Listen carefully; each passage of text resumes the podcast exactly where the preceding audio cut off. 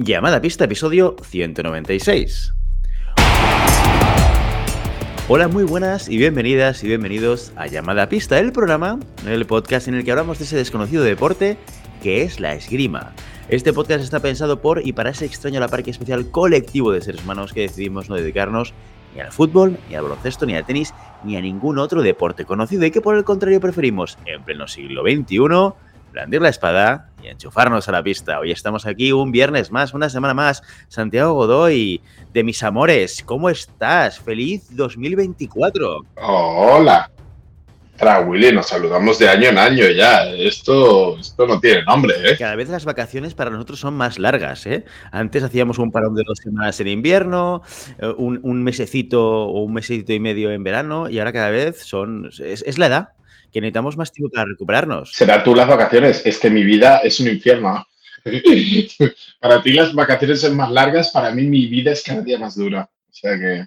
Mira, yo, yo eso me lo creería si no te tuviese en Instagram y viese los viajes que te pegas a Laponia, eh, en la nieve, con la familia, esas im- imágenes que cuelgas idílicas de la vida maravillosa familiar de Santiago Godoy con sus niños eh, y demás, que, que cla- claramente reflejan el, contexto de felicidad absoluta en el que vives diariamente con tu familia. O sea, Lo que tú no sabes, lo que tú no sabes que es, es que es un croma. En realidad es un sótano de. Todo es gris alrededor. Es, es, es fachada, es como. Es redes sociales. No le hagas, no le hagas caso nunca a las redes sociales. O sea, tu vida es un croma en tu casa, en tu nueva casa, a la cual todavía no me has invitado, y ahí lo dejo, ya, yo lo, lo voy a dejar, porque recuerdo que después de la mudanza me dijiste, haremos una comida y estoy esperando todavía que me invites realmente. Pero si no vienes, pero si no vienes. Coño, no Mi me vida, invitas. mi, mi vida es un croma y yo soy un cromo en estos momentos. Imagínate de cómo va el asunto. Pues, pues que te queda poco tiempo para conjugaciones. invitarme, ¿eh? Acuérdate que me mudo y, y, eh, y en breve ya dejaremos de ser vecinos tan cercanos. Y dejarás de ser del SAC, díselo a, todo- a todos nuestros oyentes. Díselo, a ver si, si tienes valor. bueno, i- igual no. ¿Te, te imaginas que sigo siendo el SAC?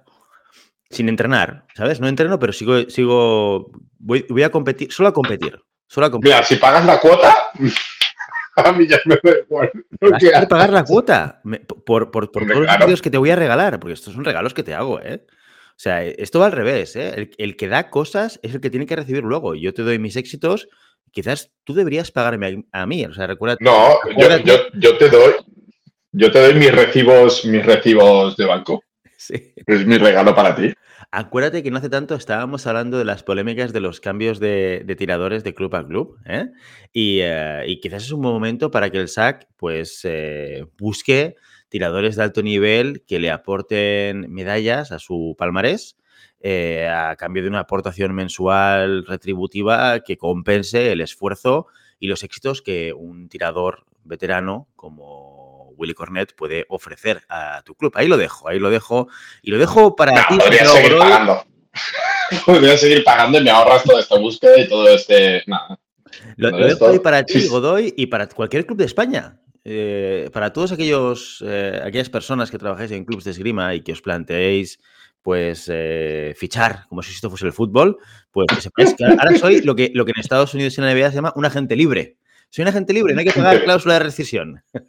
¿Qué te Un rookie. Godoy? Un rookie. Eres, un rookie del draft. Exacto, soy un rookie de los veteranos. ¿eh? Sí, señor. sí, Sí, señor. de los veteranos. Muy bien, muy bien. Bueno, ¿cómo, cómo se ha portado contigo el Papá Noel y los Reyes Magos y, y demás? Yo, yo, por suerte, este año, Muy no te lo anticipo, de esgrima no me ha llegado nada y menos mal porque cada vez No, que no. hay algo de esgrima pasa por tus manos y de repente me, me caen regalos que no necesito. Pero, pero, pero ¿cómo se han portado contigo? Cuéntame, Godoy, cuéntame. Yo, yo me estoy haciendo mayor. Yo ya no necesito nada. Willy, yo, yo te estoy tomando como referencia. No, esta- es- regalos eh, materiales vacíos no quiero. Yo quiero experiencias. Y eso es lo que estoy acumulando con mi familia. Qué maravilla. Mi, mi queridísima familia y mis queridísimos hijos. Experiencias vitales para poder rememorar cuando esté tirado en un asilo barato. Pues diré, mira, cuando eran pequeños yo hacía esto por ellos y ahora, y me podré quejar con todas las de la ley. Entonces, Pues haces muy bien. por lo demás, unos calcetines y una boina. Una boina, mira, Una boina, qué maravilloso, qué O sea, maravilloso regalo. qué maravilloso. Ah, soy un tío clásico. Pero boina, boina, déjame entenderlo. ¿eh? ¿Qué La puse con el chándal. No, no es una boina Peaky Blinders, es una boina, eh, una boina Arevalo. Ahora que el señor, el pobre señor ha muerto. ¿Sabes las boinas que lleva Arevalo? De estas de, de Gañán. Boina Arevalo. Eh. No, no, pero la, la voy a buscar. Boina Arevalo. Bueno, La boina, no. las boinas de Gañán. La- Mira, si, Eh, eh. si tú buscas en Google Boina Arevalo, en estos momentos haciendo en riguroso directo, amigos y amigas, eh, ves, ves una boina Peaky Blinders, ¿eh? Ojito. Así te lo digo, ¿eh? Bueno, pues será, será así, será así. O sea, ¿es una boina estilo vasco? O Eh, no, no, no, eso es una chapela, tío. una chapela. Muy bien, qué cultura que tienes. Ah, que sepas culto, ¿eh? que podéis ir ya para la gran despedida el 17, justo después del, del, eh, de la Copa del Mundo de Barcelona, de Ciudad de Barcelona, Sí, sí. es San Sebastián. Que lo sepas, te lo voy dejando caer, 17 de febrero. San Sebastián, el San Sebastián de competición local, ¿no? El, El SAC, el SAC Sebastián.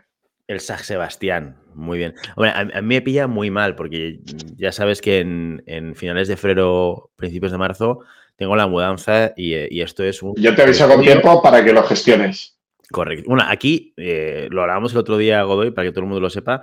En Ciudad de Barcelona estamos viendo a ver qué es lo que hacemos, cómo lo hacemos y de qué manera lo encaramos, porque por todas las circunstancias logístico-familiares que tenemos de por medio, nuestra intención es estar ahí. Con, con Santi lo hablábamos el otro día y nos gustaría poder hacer cobertura, quizás no de la misma manera que los últimos años, pero por lo menos estar ahí y, a lo mejor estar un día completo para poder eh, hacer el seguimiento de, la, de una jornada.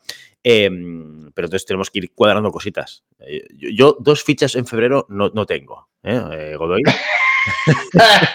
Porque esto ya sabes, fichas, ¿eh? ¿Cuántas fichas tienes este mes? Pues mira, tengo una, te- tengo menos una. También a veces tienes negativa. Yo, yo tengo negativas desde hace años, ¿eh? Tengo las fichas negativas. Qué raro, qué raro me parece con lo, con lo maravilloso que tú eres, ¿eh? Porque Godoy Ah, es, es una... Sí, sí, sí, sí, sí.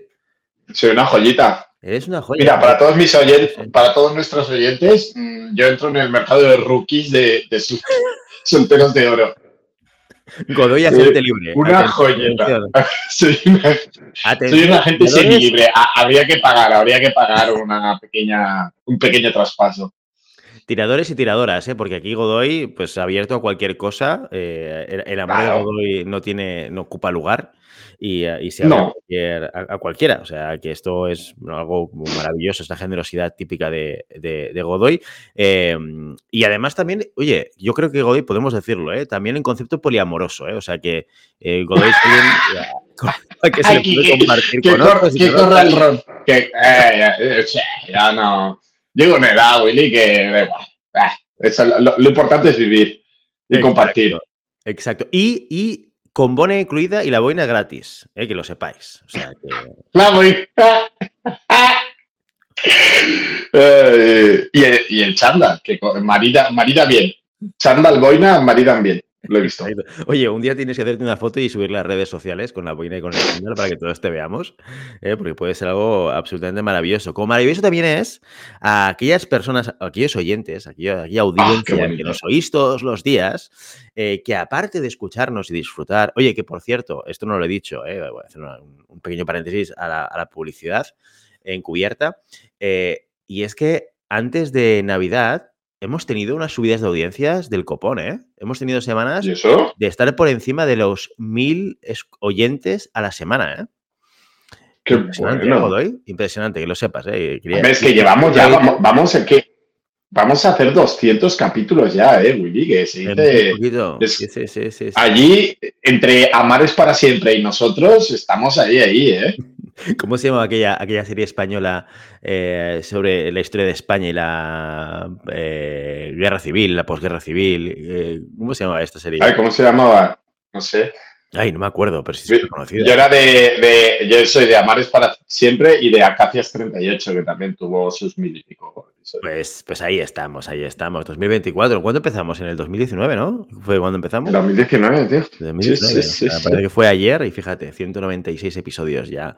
Pues, pues sí, pues lo que os decía, querida audiencia, que sepáis que para seguir apoyando este programa hay muchas maneras de hacerlo. Una es escucharnos, que ya es un esfuerzo, entiendo, por vuestra parte, pero también hay otra que es, que es mucho más material, mucho más del bill metal, pero también que, es provechoso y que nos permite hacer muchas más cosas como pagar los costes que implican generar este, este programa y que es una aportación de 5 euros al mes convertidos en mecenas, ¿eh? que esto es un concepto maravilloso eh, que hace aportar 5 eh, euros cada mes a nuestras arcas y, seguir permitiéndonos hacer este programa eh, sin que tengamos que desembolsar grandes cantidades económicas de nuestros bolsillos.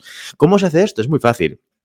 Vas a la página web llamadapista.com, vas al menú, pone mecenas y dándole al botón de mecenas verás que hay un texto, un copy donde os explicamos qué es lo que tiene de maravilloso ser mecenas y donde hay un botón en el cual os podéis suscribir a nuestro programa. Así que así es, es fácil, es muy sencillo. Solo necesitas internet, tarjeta de crédito al lado para poder pasarla por Stripe. Pago seguro, ¿eh?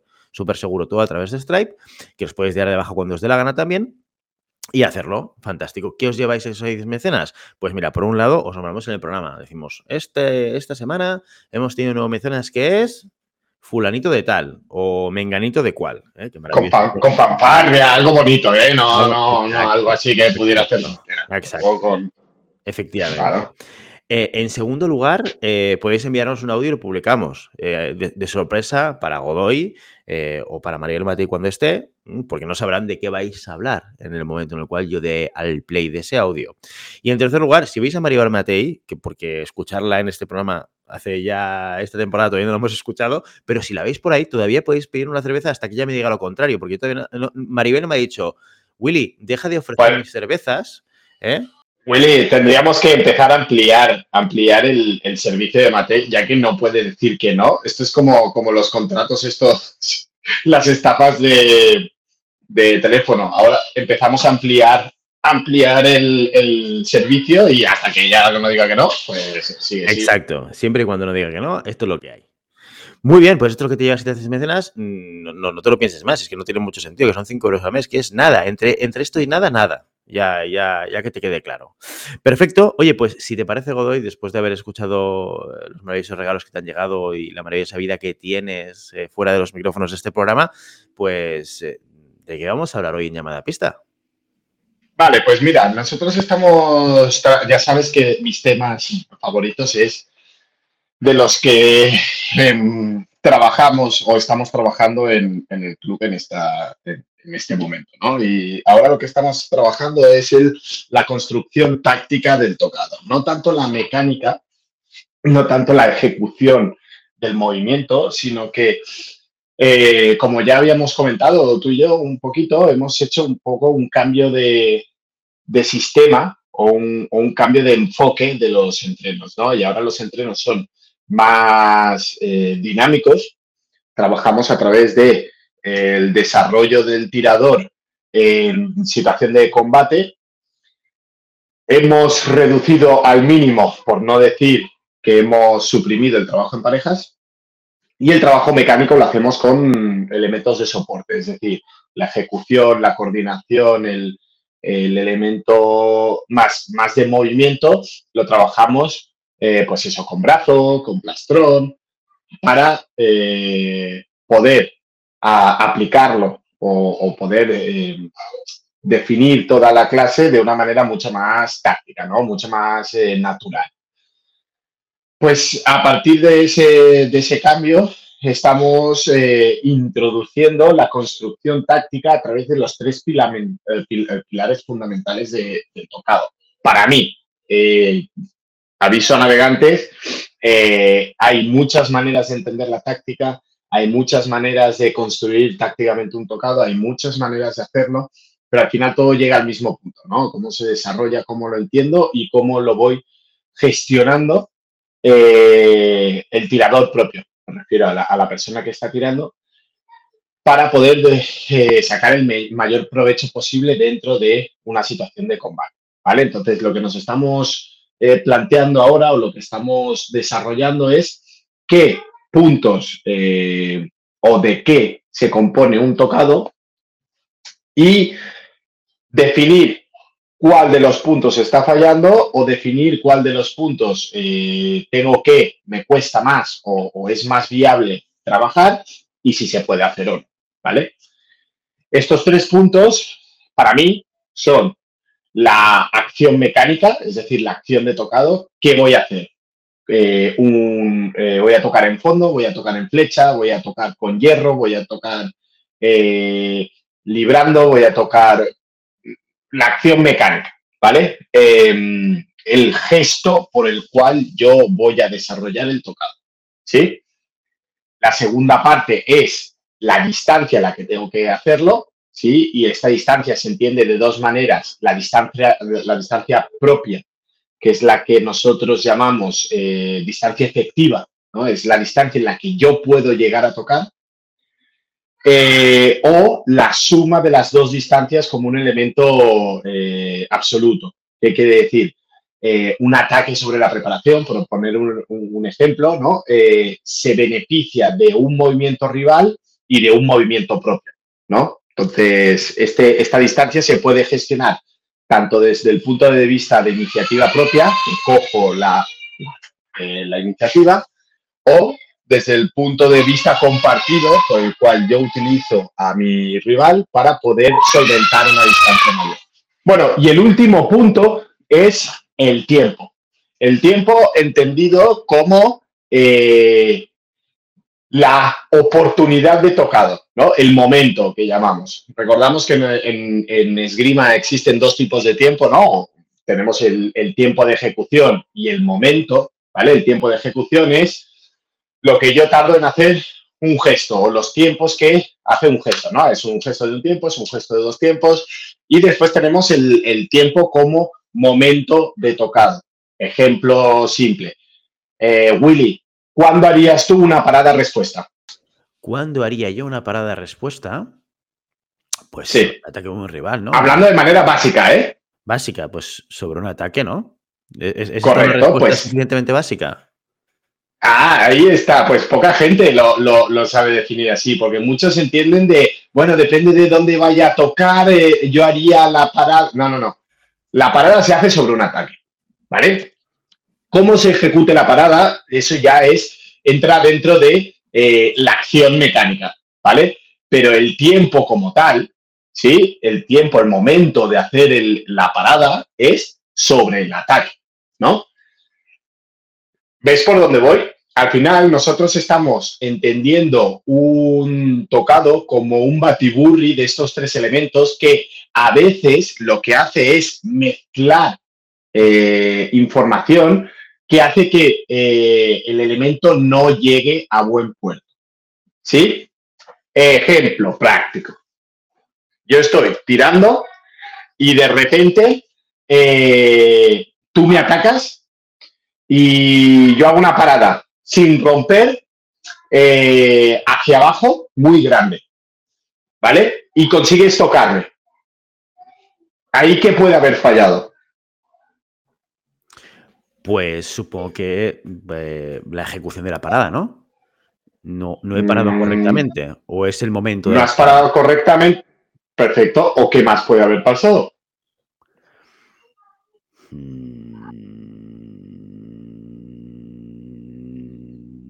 ¿Qué preguntas tan difíciles me haces, Ego, ahí? Claro, y sobre todo a esta hora, esta hora ¿eh? Exacto. Eh, claro, fíjate que yo la parada la he hecho sin romper. Quizás la distancia no es la correcta y la, ejecución técnica sí que estaba bien, pero como yo no he hecho el romper, eh, no he podido hacerlo. O otra cosa, el momento puede haber fallado. Es decir, que mi parada haya salido tan tarde, ¿sí? que el momento por el cual yo puedo ejecutar mi parada ya no es efectivo. De acuerdo. ¿Vale? el gesto es correcto, pero el momento del gesto o la distancia del gesto pueden ser los dos factores que han fallado eh, para que el conjunto de la acción eh, haya tenido éxito. O por ejemplo, yo, tú me haces un ataque, yo hago el, voy a hacer el gesto correcto, hago un romper ejecutando eh, una distancia correcta, pero mi parada va tan tarde que yo hago romper, ¿sí? Sobre tu ataque, voy a parar y tú haces una continuación. Vale. ¿No? Entonces, la distancia estaba bien, el gesto estaba bien, pero el tiempo que es sobre el final del ataque ya no se cumple, por lo tanto, eh, no se cumple o no se puede cumplir el tocado. Entendido. ¿Qué, qué, qué, qué pensamiento tendrías después de esto? ¿Qué pensamiento tendrías después de una parada que no ha tocado? Pues intentar identificar cuál es el factor que ha fallado para corregirlo. ¿No? Correcto, pero si el factor es un batiburri, es un conglomerado de cosas, tú no sabes qué ha fallado. Es decir, qué puede haber fallado, la acción, el tiempo o la distancia. Si todo eso es, está unido, ¿sí? Es difícil diferenciar o definir cuál es el punto en, que, en el que has fallado, ¿no? Pero si tú ya sabes que eh, la acción, eh, la acción, perdón, el tocado se compone de, estas tres, de estos tres elementos, tú ya sabes por dónde buscar. ¿Ha sido mi mano la que se ha ido? ¿Ha sido la distancia que no me ha dado tiempo o que me he quedado corto? ¿Ha sido el tiempo que no lo he hecho dentro de la ventana de oportunidad que se ha generado? Y en ese momento, si solo ha fallado una de las tres, es un elemento que se puede corregir. Pero si ha fallado todo, es un elemento que es complicado de corregir, ¿no? Y tendría que estar buscando otro elemento o otro tipo de tocado sobre la persona con la que me estoy enfrentando. ¿vale? Entonces, no todo fallo es un fallo irrecuperable y no todo fallo se puede recuperar. Dependiendo de las condiciones de mi fallo, qué es lo que, eh, cuántos de estos tres elementos falla o en qué volumen o en qué intensidad falla, ¿vale? Yo puedo recuperarlo, a lo mejor es una acción bien planteada, pero solo falla la distancia. Oye, haz, hazla un paso más atrás. Cuando, o, cualquiera, ¿no? Que, que esté haciendo una acción y el entrenador le haya dicho, sí, sí, es esa acción, pero más lejos. ¿No? O, o, el entrenador que viene y dice, no le hagas parada, que te está engañando, no le hagas parada porque la parada no va a entrar, por más que tú creas que está bien hecha en, tiempo, en distancia y que la acción sea perfecta. ¿Por qué no va a entrar? Porque te está engañando.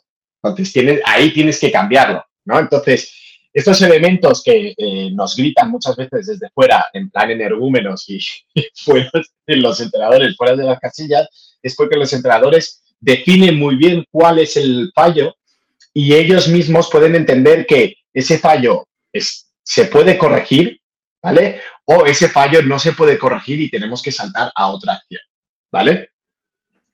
Totalmente. ¿Sí? ¿Me va siguiendo un poquito? Sí, sí, o sea, a, a ver, intento mmm, reformular lo que has explicado, a ver si he captado el mensaje. Entonces, la idea es, Vea. en la medida en la cual hay muchas variables que hacen que una acción tenga o no tenga éxito, Un tocado, un tocado. un tocado, ¿vale? O sea, eh, eh, partiendo de la base de que hay muchas variables que hacen que un tocado tenga o que no tenga éxito, lo que hacemos es descomponerlo en tres factores principales para poder identificar Correcto. aquel factor que tiene mayor peso dentro de lo que es el error del tocado.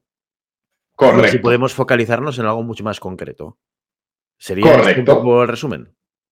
Sería perfecto el resumen. Y entonces, Entonces, esa construcción. perdona, perdona, las, la- la- las tres Sí, palancas ¿no? o los tres pilares de ese tocado serían la acción mecánica, serían sí, el tiempo de acción y serían la distancia de acción.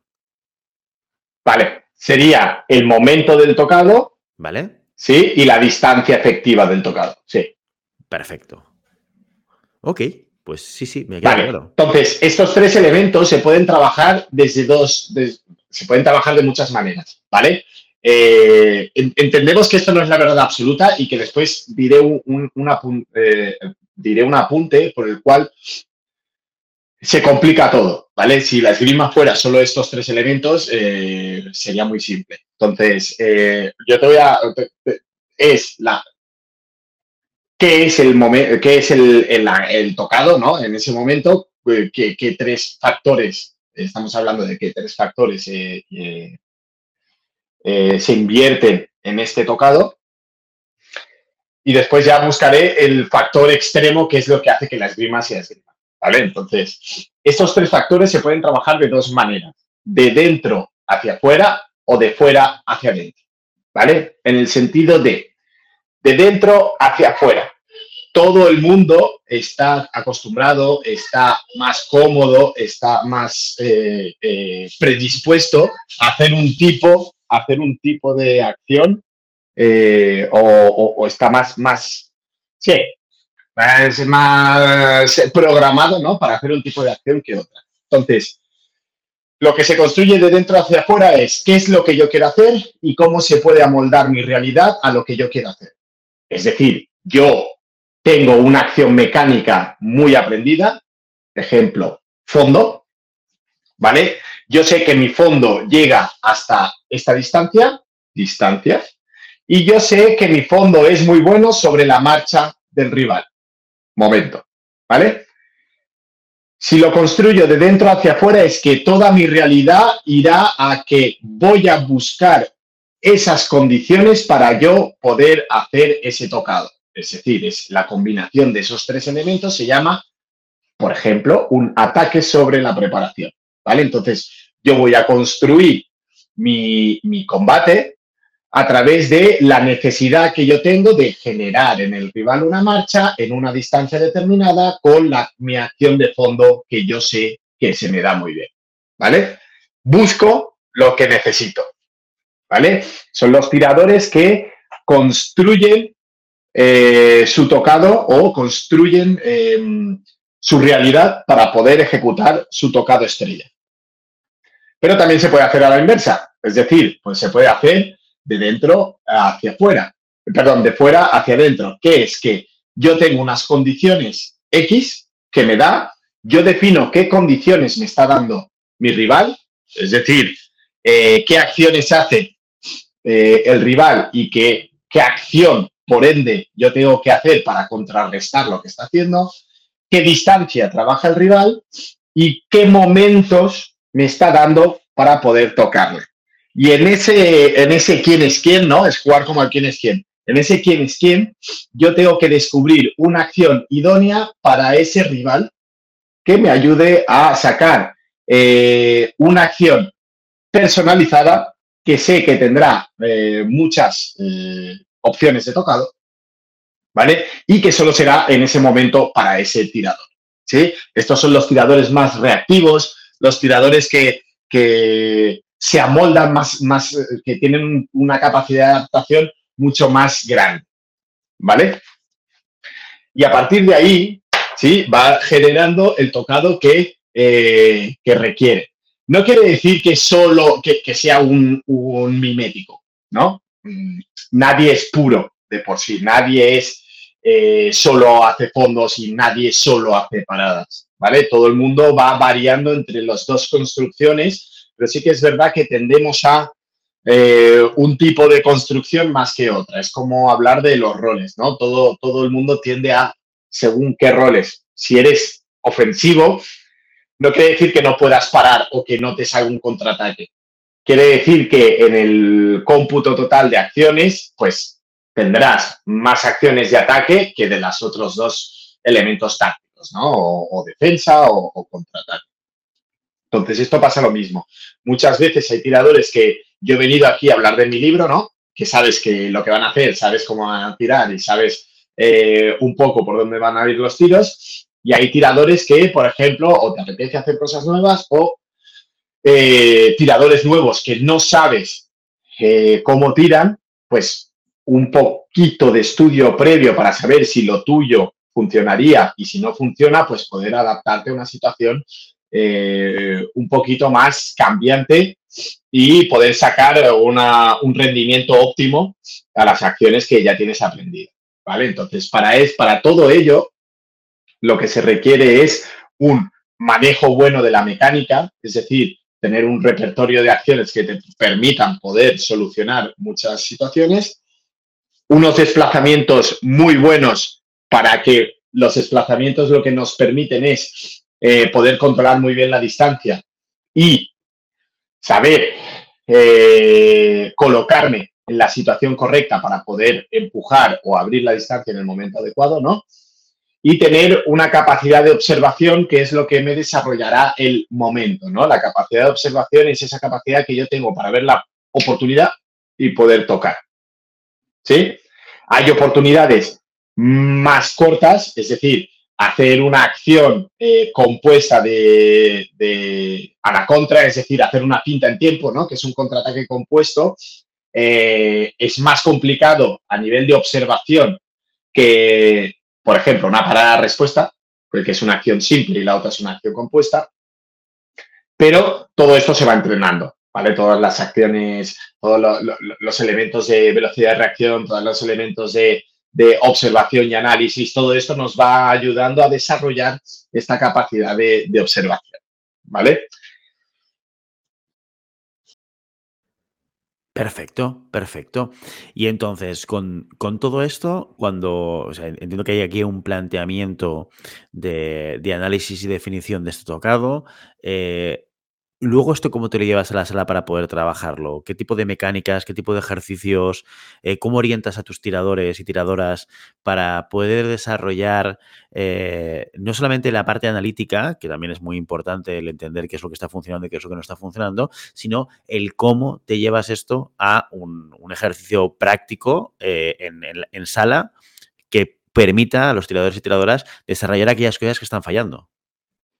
Vale, yo ahora lo que estoy haciendo es, pues, lo, que he dicho al principio, ¿no? Es, establecer la programación y la planificación de los entrenos. no lo hago a través de un elemento conjunto, sino dividido en los tres parámetros que hemos estado hablando, ¿vale? el, parámetro de acción mecánica lo trabajo con, con mera repetición, ¿sí? Estirar el brazo en plastrón, eh, trabajar con el brazo, diana electrónica, eh, todo muy, muy cero intervención eh, humana, ¿vale? ¿Qué pasa con la intervención humana? ¿Qué pasa con el trabajo en parejas que me estoy dando cuenta? Sobre todo con iniciantes y sobre todo con, con, con niños, llega un momento en el que la ejecución se ve afectada 100% por la persona que tienes delante. Es decir, si yo le hago un mal gesto y ya le he hecho daño, ya mi ejecución no será buena. ¿Por qué? Porque ya iré con miedo, ya no estirar el brazo, o si veo que la persona delante se está quejando de que es que me estás haciendo daño, es que siempre estás dando en el mismo sitio, ya no trabajas de la misma manera, ya no te estás preocupando por la acción que estás haciendo, sino que te estás preocupando más de no hacer daño al otro. Por lo tanto, lo que voy a hacer es modificar mi acción para no hacer daño a la persona que esté delante. ¿Eso que, en qué se transforma? Se transforma en un error, en, entrenar un error. Ya no voy a entrenar la profundidad del tocado, ya no voy a entrenar el gesto de, eh, de coordinación hacia adelante sin importar lo que haya adelante, sino que estoy más preocupado de que el que está delante no esté incómodo, ¿vale? Haciendo el trabajo. Todo esto Eh, lo mismo con la parada, ¿no? Si yo quiero trabajar la parada en, eh, mecánicamente en, trabajo en parejas, estoy dependiendo de que el compañero que tengo delante haga bien la parada, eh, perdón, el compañero que tengo delante haga bien el fondo, que no sea una persona que diga, si me va a parar, ¿para qué voy a hacer un fondo profundo? ¿No? Hago un gesto de fondo y si llega bien y si no llega, pues me la remantinfla.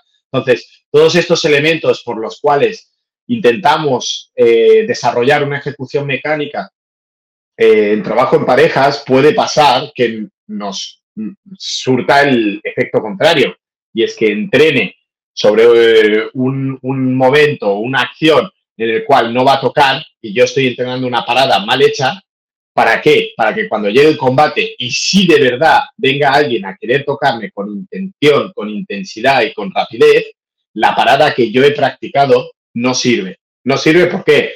Porque no estoy acostumbrado a un ataque bien ejecutado. Entonces, separo la intención táctica del movimiento mecánico. Y el movimiento mecánico es pura repetición. Es gesto, es gesto, es gesto. Es repetición, repetición, repetición. Da igual si es más rápido o más lento. La coordinación y el gesto tiene que ser igual, si es lento o si es rápido. Por lo tanto, es mera repetición. En el momento de distancias es eh, o, el elemento, perdón, momento no, en el elemento de distancias es trabajo de desplazamiento puro. Es trabajo de piernas, es trabajo de poder colocarme en el sitio adecuado, el momento adecuado, cuando yo quiera. Entonces es trabajo de ir y venir con desplazamientos, eh, eh, potencia de desplazamientos, también físico, ¿no? Trabajar el físico para poder sacar esa explosividad.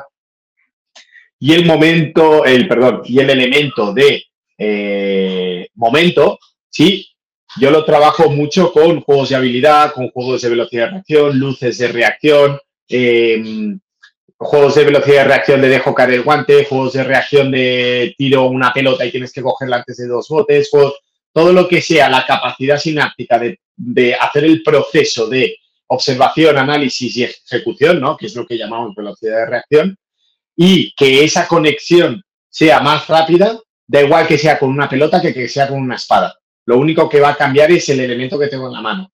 Pero eh, la conexión que hace mi cabeza es la misma. Por lo tanto, dividiéndolo y trabajando de manera independiente, cuando llegue el trabajo de combate, el trabajo dinámico, se van a unir de manera natural. ¿Vale? ¿Qué me va a dar? Me va a dar tiradores más sueltos, me va a dar situaciones más reales y yo podré establecer un tipo de trabajo por el cual eh, cuando lleguen a un combate de verdad puedan sacar de verdad un aprendizaje y, un, una mejora eh, eh, tácita, ¿sabes? Una, una, mejora real, no solo un elemento que hemos practicado en trabajo en parejas y que después no trabajen porque no tienen la, capacidad o no, o no tienen la confianza para poder hacerlo. ¿Y, cuánto tiempo deberíamos dedicar a cada una de estas partes? Supongo que dependerá también del tipo de tirador o del tipo de tiradora, pero en general, tú, por ejemplo, en sala, cuando tú estás dividiendo ejercicios diferentes para cada una de estas de estos pilares de, construcción del tocado, ¿cuánto tiempo dedicas cada uno o cuáles crees que son aquellas, aquellos elementos que suelen costar más y que por lo tanto sueles enfocarte más en el trabajo, en la repetición, en la corrección de lo que hacen los tiradores y tiradoras? Bueno, piensa que yo no soy de. Esto cambiaría completamente. Eh, uno, eh, por el. Eh, si es un equipo de competición, sobre todo por el tiempo que puedes invertir en, poder entrenar, ¿sabes?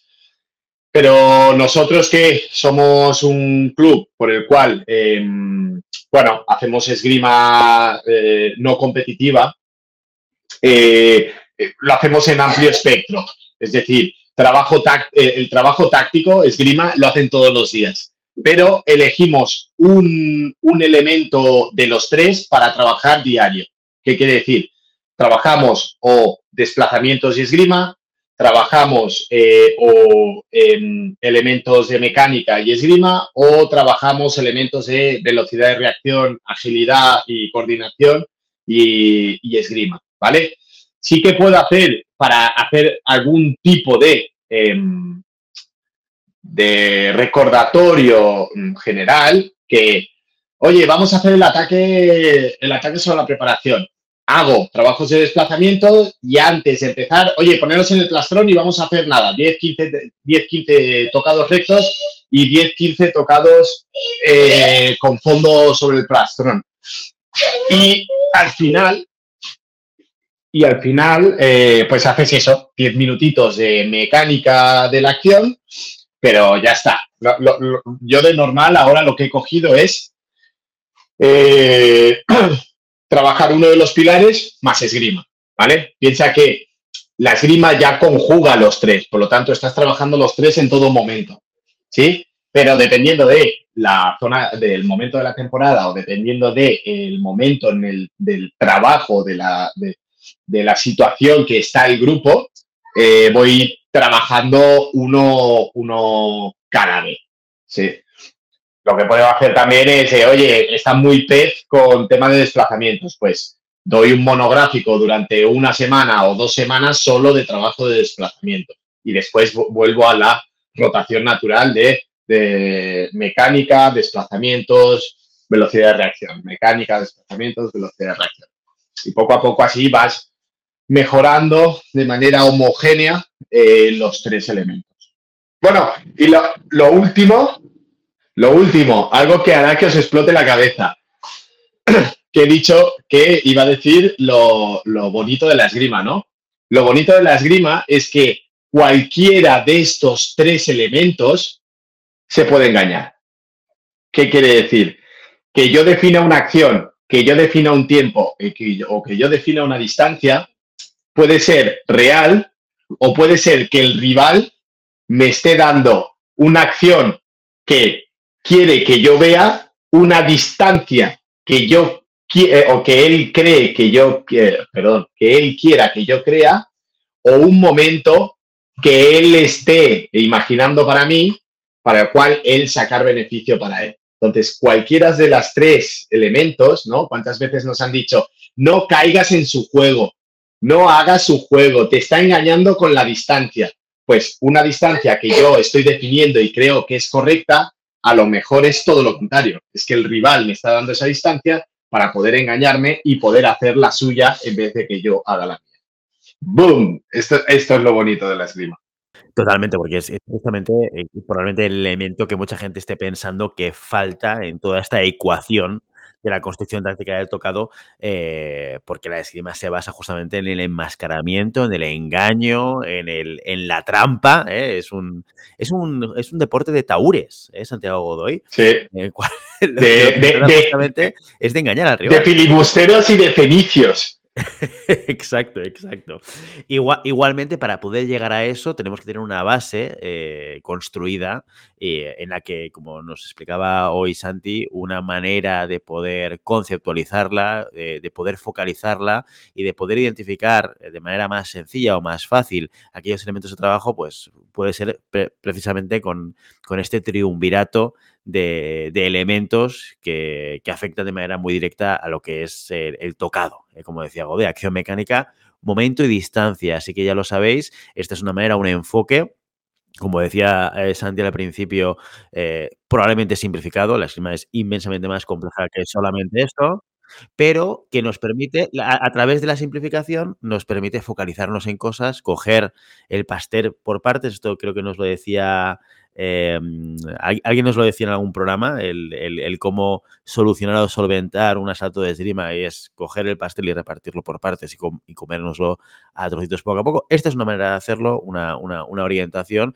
que espero que, eh, o esperamos que os sirva y que podáis utilizarlo en vuestro día a día, en vuestra sala. Así que con estos consejos del maestro Godoy, nos despedimos hoy. Hasta aquí nuestro episodio de hoy. Como siempre, queremos invitaros a que os pongáis en contacto con nosotros, nos deis vuestra opinión y nos digáis si queréis que leemos algún tema concreto o si tenéis alguna pregunta, lo podéis hacer a través de la página web en llamadapista.com barra contacto o a través de las redes sociales. Estamos en Instagram, estamos en Facebook y estamos en Telegram. Ojo a Instagram, porque igual tenemos la suerte de ver eh, en breve una imagen de Santiago Godoy con boina y con. Y si el contenido de este podcast te gusta, no te olvides suscribirte, compartir este episodio en cualquier red social, darnos 5 estrellas en iTunes y comentar lo que quieras tanto en iVoox como en Spotify. Muchas gracias por todo, por tu tiempo, por tu atención y por tu interés en este maravilloso deporte que es la esgrima. Nos escuchamos la semana que viene. Hasta entonces. Adiós, adiós.